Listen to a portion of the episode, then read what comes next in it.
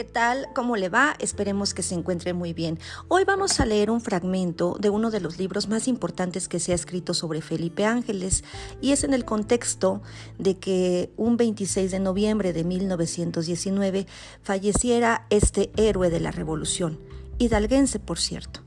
Y dice así en la página 270 del libro titulado Felipe Ángeles en la Revolución.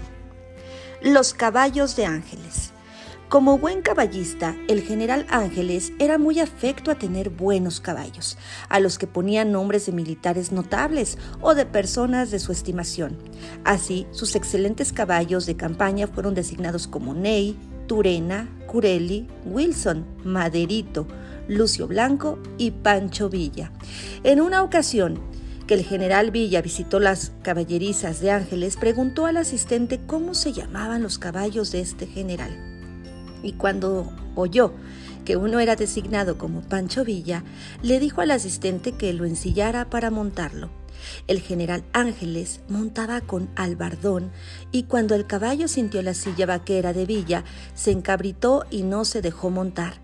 Al desistir Villa de su intento, dijo, ¡Qué bueno es mi general Ángeles para ponerle nombres a sus caballos! Este es igualito a mí un pequeño fragmento de esta obra bellísima que usted puede consultar en las bibliotecas de Tulancingo, un podcast diferente, más corto, pero sobre todo sustancioso con un detalle que tal vez pocos conocíamos del general Felipe Ángeles, quien naciera precisamente en el estado de Hidalgo y falleciera un 26 de noviembre de 1919. Sin duda alguna, este general, además de ser matemático, militar, ¿sabía usted que fue director del colegio militar?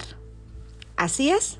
Estos y otros detalles los puede consultar en esta obra titulada Felipe Ángeles en la Revolución de Federico Cervantes, quien conoció muy de cerca a Felipe Ángeles en 1904 en las aulas precisamente del Colegio Militar.